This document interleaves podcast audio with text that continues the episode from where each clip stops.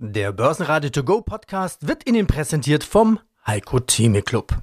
Werden Sie Mitglied im Heiko Theme Club. heiko-theme.de Börsenradio Network AG Marktbericht.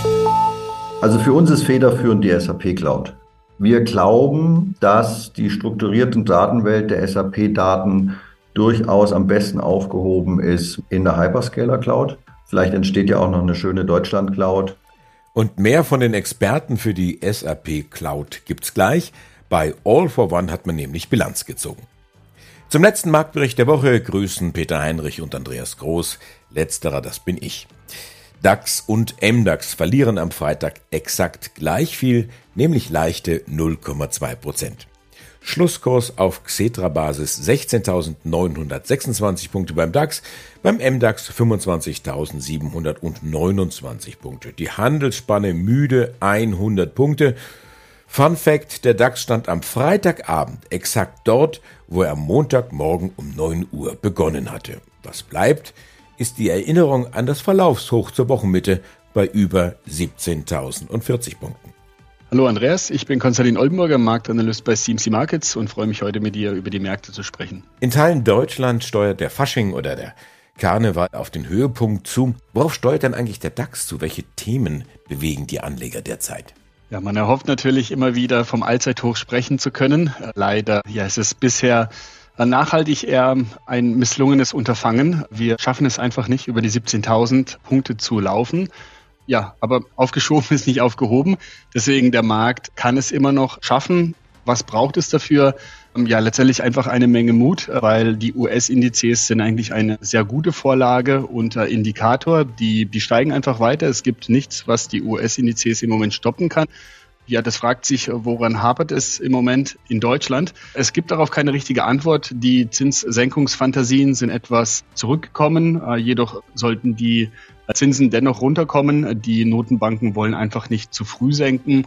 Von daher ja, bleibt es spannend. Es braucht einfach einen Katalysator, woher der kommen äh, kann aktuell nicht einfach auszumachen, aber ja, so ist es manchmal. Die Lage sollte sich dann besser herauskristallisieren in den kommenden Tagen, aber aktuell ein Katalysator, ein bestimmter, ist nicht auszumachen. Tatsächlich so den Eindruck, das ist so ein Stochern im Nebel. Ich hatte die Woche zweimal Daten aus der deutschen Industrie. Einmal war es die Produktion und dann war es die Auftragslage. Produktion schien ganz gut zu sein, da konnte man happy sein und dann nächsten Tag kam die Auftragslage, die Auftragseingänge. Das lief dann nicht so. Also hätte ich im Prinzip zwei Headlines machen können. Einmal starke Signale aus der Industrie und den nächsten Tag dann schwache Signale für die Industrie. Also, dann gucken wir doch mal, wie die Unternehmen wirtschaften derzeit. Wir haben ja Bilanzsaison, es kommen aus allen Indizes jetzt so nach und nach die Bilanzen rein, teilweise natürlich erstmal vorläufige Zahlen, aber wir wissen beide, meistens ändert sich da zu den endgültigen relativ wenig bis gar nichts. Vielleicht so einen kleinen Überblick zwischen Bilanz gewissermaßen. Wie kamen die Unternehmen durch 2023?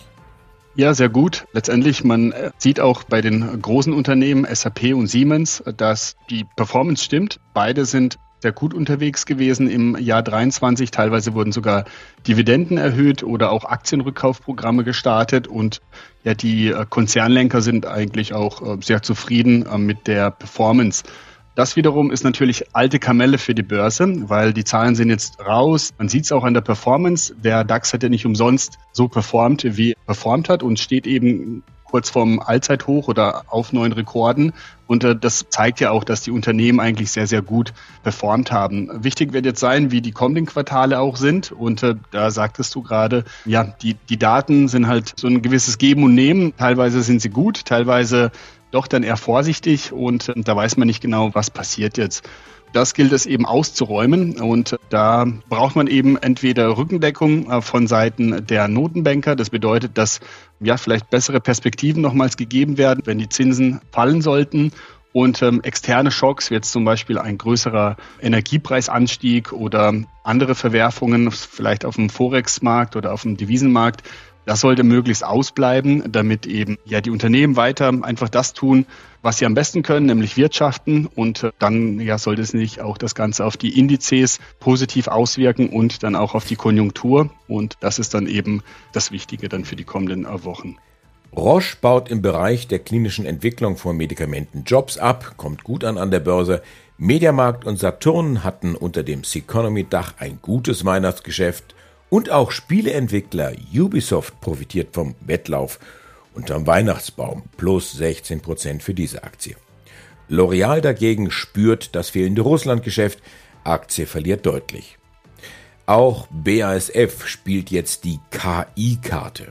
Wo genau und ob sie stechen wird, das konnte der Chief Digital Officer von BASF nicht sagen. Börse Berlin for You, der Börsenpodcast für Durchblicker. Soll ich Kryptogeld kaufen? Und wenn ja, welches? Wie mache ich das? Was muss ich beachten? Wie groß sind Chancen? Wie groß sind aber auch die Risiken? Und wie erkenne ich die berühmt-berüchtigten schwarzen Schafe? Darüber wollen wir uns heute unterhalten. Mein heutiger Gast ist Markus Miller. Markus Miller ist Gründer und Betreiber von crypto-x.biz, ein Medien- und Beratungsunternehmen mit einer sehr reichweitenstarken Informations- und Kommunikationsplattform. Markus, herzlich willkommen im Podcast Buenos Dias nach Mallorca. ¿Cómo está usted? Ja, hallo Andreas. Vielen Dank für die Einladung und ich muss gleich dazu sagen, mein Spanisch ist gar nicht so gut, obwohl ich schon fast 20 Jahre auf Mallorca lebe. Aber Liegt wahrscheinlich an Mallorca. okay, das heißt, da hast du noch die nächsten 20 Jahre Zeit, daran zu feilen. Du bist ja auch nicht der Spanisch-Experte, sondern der Krypto-Experte. Vielleicht jetzt zum Ende dieses Podcasts nochmal der Blick, damit sich der Kreis auch schließt, so wie wir angefangen haben. Der Blick auf die schwarzen Schafe, also Betrug, Pyramidensysteme, Ponzi-Systeme. Du hattest das angesprochen, Druck auf Investoren. Also das war ja vor wenigen Wochen im Kölner Tatort ein Thema gewesen. Also sicherlich völlig überzeichnet, aber doch irgendwo nicht ganz unrealistisch. Frage, wie schütze ich mich? Wann sollte ich hellhörig werden? Ja, hellhörig äh, sollte man immer werden, wenn man jetzt von Dritten angeblich neuen Bitcoin oder ein ultimatives Investmentsystem angepriesen äh, bekommt. Weil warum soll jetzt mein äh, Freund im Fußballverein auf einmal ein Kryptoexporter sein oder auf ein tolles System aufmerksam geworden sein?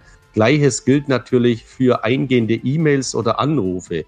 Also wenn man ungefragt E-Mails bekommt, dann sollte man auch ganz vorsichtig sein oder generell derartiges äh, nie umsetzen oder niemals darauf eingehen. Ein großes Problem sind natürlich auch Werbeanzeigen im Internet. Also, dass hier eben geworben wird, beispielsweise mit prominenten Namen wie Thomas Gottschalk oder Dieter Bohlen oder die Höhle der Löwen oder Carsten Maschmeyer, dass eben diese Personen in ein angebliches tolles Kryptosystem bereits investieren. Und da kann man jetzt auch mitmachen mit 250 Euro und so weiter.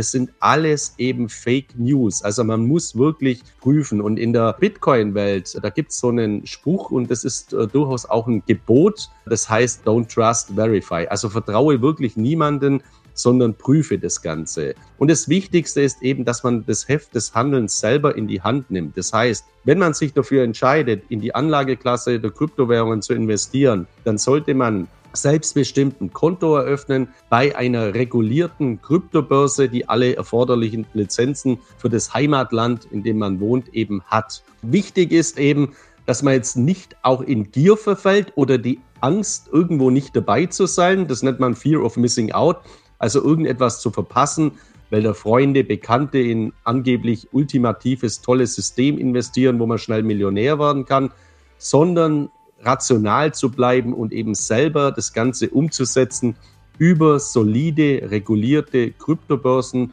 und all diese ganzen angeblichen tollen Investmentsysteme im Internet, wo die Impressen teilweise gar nicht stimmen, einfach zu ignorieren und niemals an irgendwelche Dritte hier Geld zu überweisen, sondern vom Bankkonto zu einer soliden Kryptobörse, dort Kryptowährungen kaufen und wieder zurück, alles andere weglassen. Wenn Sie das ganze Interview hören wollen, dann gehen Sie auf börsenradio.de. Klartext Wirtschaft. Der Podcast für die Macherinnen und Macher von morgen. Mein Name ist Andrea Gerhardt. Mein Name ist Frank Fercher. Wir reden hier über alles, was die Wirtschaft bewegt. Wir sprechen über alle wichtigen Fragen. Zum Beispiel, welche technischen Innovationen beeinflussen denn eigentlich das moderne Unternehmertum? Oder mit welchen Strategien kann der aktuelle Fachkräftemangel effektiv bewältigt werden? Hört rein. Überall, wo es Podcasts gibt. Konstantin Oldenburger, Marktanalyst bei CMC Markets. Lass uns doch mal in Richtung USA schauen. Da könnte es ja auch immer mal wieder Impulse geben. Und auch das scheint so ein Geben und Nehmen zu sein. Also ich lerne, der US-Markt momentan zurückhaltend wegen des robusten Arbeitsmarktes. Ganz ehrlich, unter uns Pfarrerstöchtern, ich habe noch nie verstanden, was an, an einem robusten Arbeitsmarkt so schlecht sein soll. Aber egal, so ist es nun mal. Wie ist denn die Stimmung in den USA? Nee, diese Aussage ist tatsächlich schizophren. Ich konnte es auch als äh, Notenbankziel nicht nachvollziehen. Das war ja auch das Thema letztes Jahr. Wir müssen den Arbeitsmarkt verlangsamen, was eigentlich ziemlich absurd ist, weil wenn die Taschen voll sind, das bedeutet, wenn die äh, Leute äh, in Brot und Arbeit sind, ja, dass sie dann konsumieren können, das freut die Wirtschaft, die Unternehmen steigern ihre Gewinne. Wenn sie ihre Gewinne steigern, steigt die Börse und ähm, es erfolgt erneut ein Vermögenszuwachs, was der Wirtschaft erneut zugutekommt. Von daher gebe ich dir recht, es ist eine äh, sehr komische Auslegung. Wahrscheinlich geht es eher darum, dass der Arbeitsmarkt nicht zu heiß werden darf, weil ansonsten schwierig wird mit den Zinssenkungen und die Zinssenkungen, die sieht der Markt doch als notwendig an, damit die aktuelle Rallye weitergehen kann oder dass die eben auf gesundem Fundament steht. Gesund eben in dem Sinne, man braucht einen Katalysator. Das ist dann eben äh, die Aufgabe der Fed, das irgendwie zu steuern. Der Markt will aber auch nicht klein geben mit den Zinssenkungen. Die Frage ist, okay, die Fed gibt sich tough, möchte nicht senken, sagt auch, ja, wenn überhaupt im zweiten Halbjahr, dann machen wir unsere drei Zinssenkungen. Der Markt beharrt auf fünf oder sechs. Da fragt man sich, wie kommt das zustande? Weil letztendlich baut sich ja hier eine Blase auf, weil wir eine ganz klare Diskrepanz haben von Erwartung und Realität.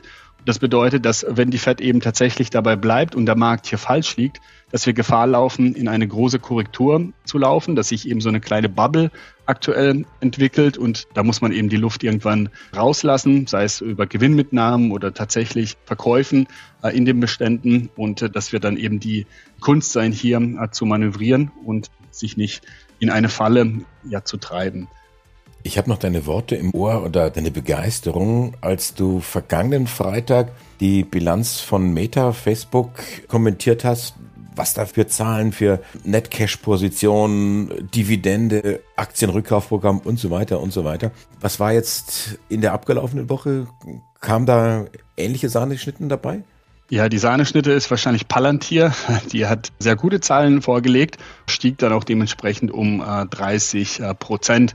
Palantir ist auch ein AI oder künstliche Intelligenz äh, Wert, die dann dementsprechend sehr stark profitiert, ist mehr im Militär- und Regierungsapparat tätig und ja, konnte ähm, von dieser guten Auftragslage profitieren.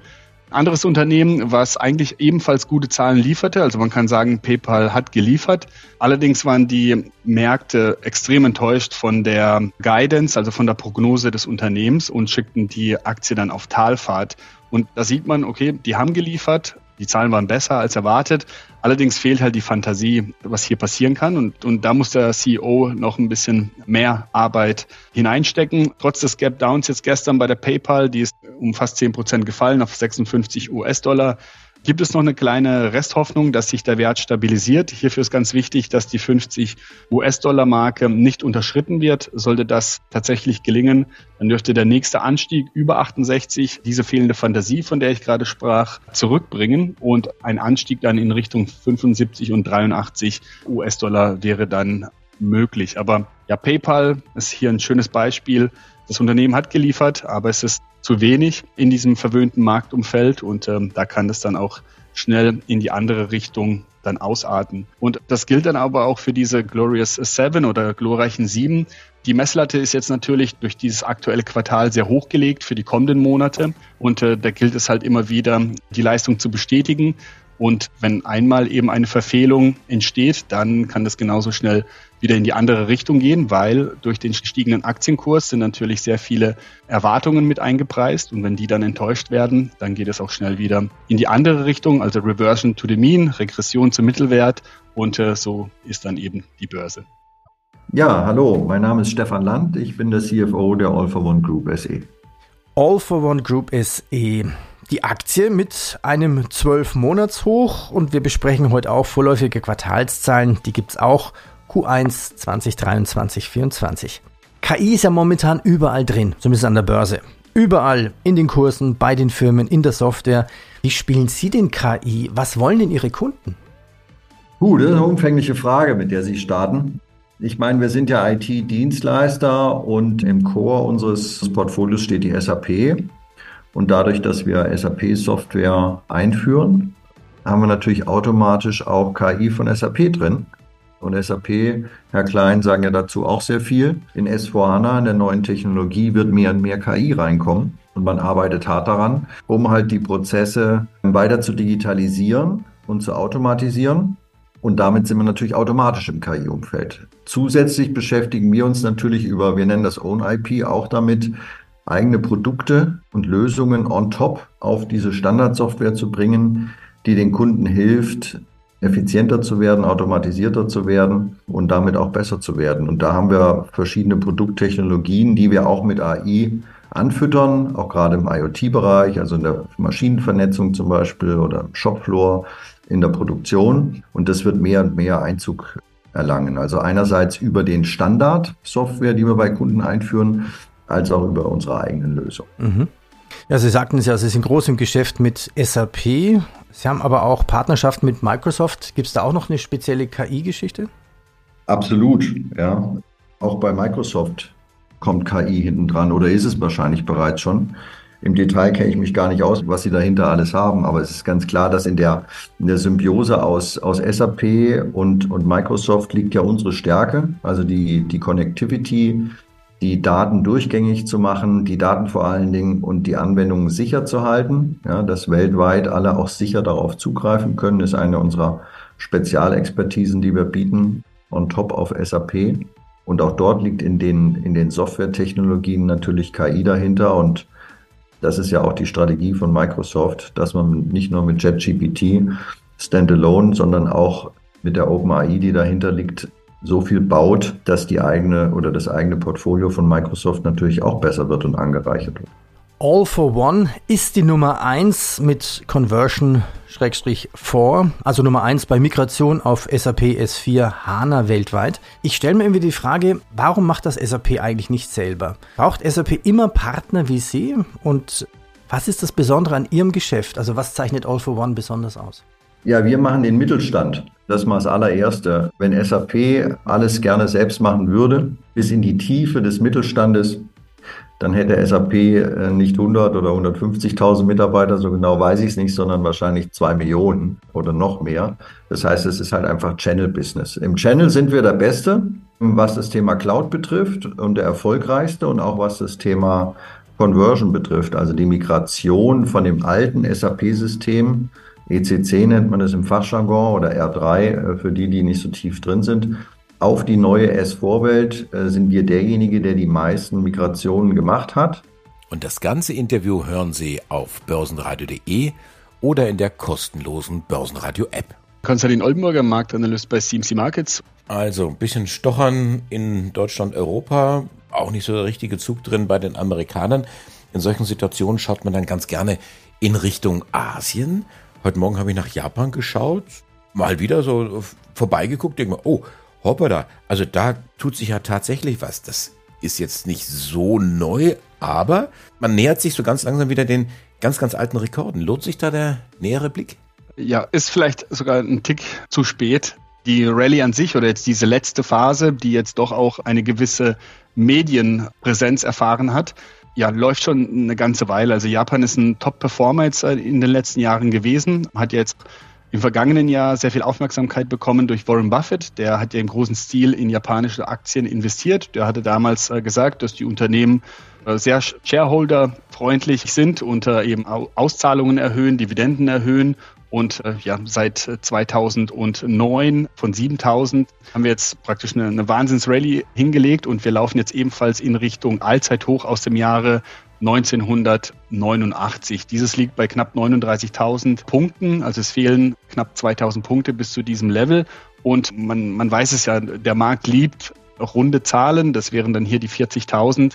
Ein mögliches Level eben, das dann in den kommenden Wochen und Monaten auch hier erreicht werden kann in diesem Aufwärtsschub, dass wir eben erstens das Allzeithoch erreichen und zweitens auch die psychologische Marke von 40.000 durchaus attackieren könnten. Als Kontrollmarke oder Trendbestätigung gilt eben das November-Tief, dass man dieses beachtet. Das liegt bei knapp 30.000 Punkten und solange wir darüber notieren, ist eben der Aufwärtstrend klar zu favorisieren und kann dann dementsprechend diese Rekorde der Vergangenheit auch noch erreichen.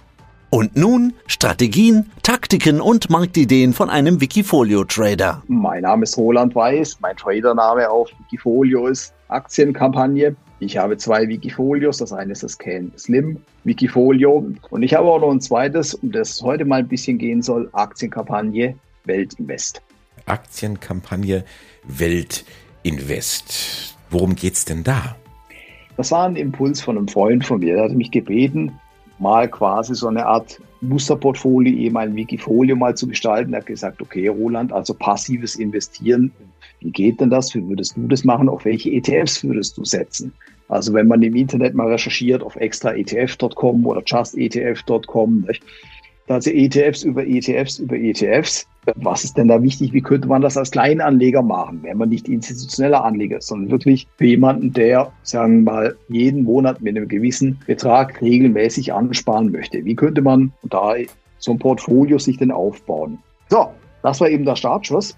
Wir mal das Wikifolio an, von oben nach unten, mal so die wichtigsten Positionen. Aber wirklich nur die ähm, wichtigsten, weil da sind ja 14 Positionen sind ja drin und du ja, bist ja genau, voll investiert. Ja, ne? Genau. Also, was wir hier so ein bisschen sehen, ist so eine Core-Satellite-Strategie. Also, SPDR, MSCI, AC, IMI. Oh, jetzt hast du aber sehr schnell gesprochen. Also, das ist SPDR, MSCI, ACWI, IMI. Also, das musst du mir erklären. okay.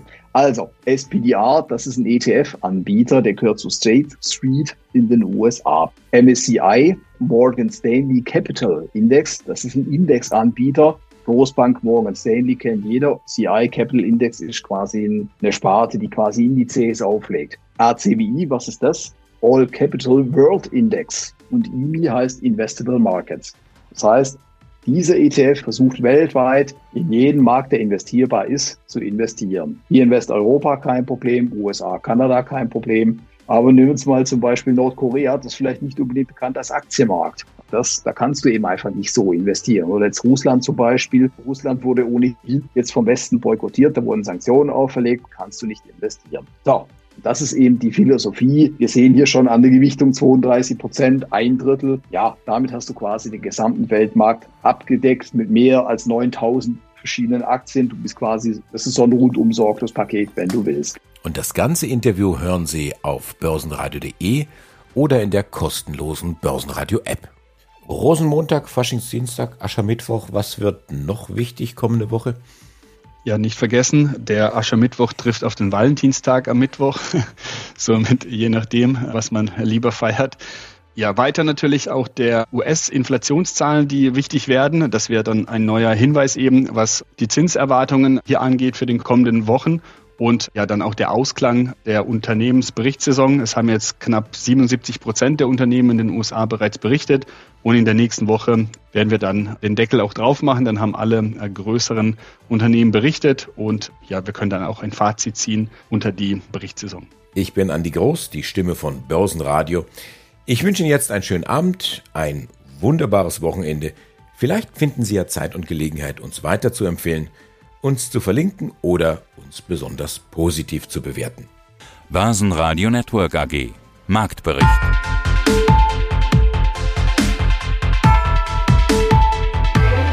Das Börsenradio Nummer 1.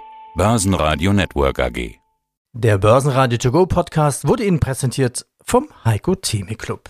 Werden Sie Mitglied im Heiko Theme Club. heiko-theme.de